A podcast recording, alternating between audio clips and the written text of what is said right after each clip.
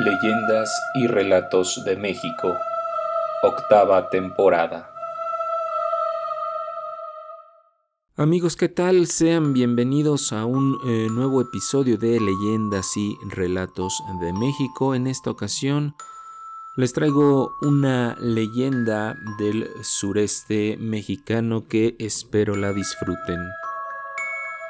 En Acahual, Tabasco, se cuenta sobre la aparición de una bruja o demonio a quien la gente ha bautizado como la tía Nati, y que según eh, los habitantes de los alrededores de aquel poblado, suele salir por las noches y ronda por los bosques en busca de almas para llevarle a su amo, pues se dice que aquella mujer hizo un pacto con el diablo para poder vivir eternamente.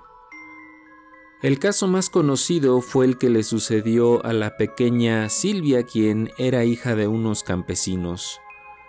Su madre en muchas ocasiones le advirtió de no alejarse de la casa y la parcela, mucho menos de noche, pues podría ser víctima de la tía Nati. La niña no hizo caso y una noche, cuando sus padres ya se encontraban dormidos, salió a caminar hasta que llegó a un hermoso bosque lleno de árboles y con un riachuelo. La luna estaba brillante y alcanzaba a colarse su luz por las copas de los árboles. Silvia metió los pies en el arroyo y jugueteaba con el agua. De pronto escuchó un ruido a lo lejos que la sobresaltó. Pensó que se trataba de algún animal, así que de inmediato sacó los pies, pero se tranquilizó cuando descubrió que se trataba de una figura humana y volvió a meter los pies en el agua.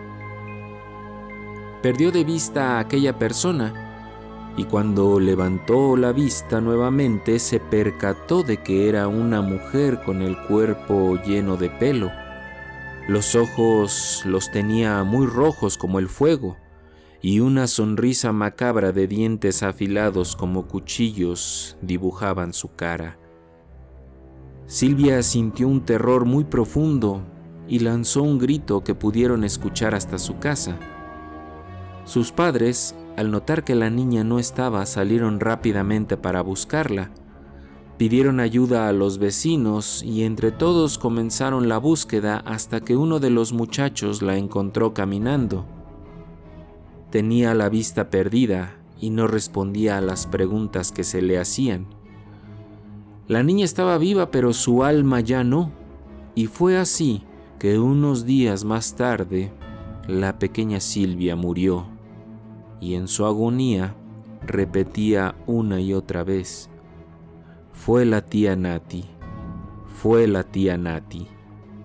Amigos, espero hayan eh, disfrutado de esta leyenda mexicana del sureste. Yo me despido, pero ya saben que por aquí nos seguimos encontrando en el siguiente episodio de Leyendas y Relatos de México.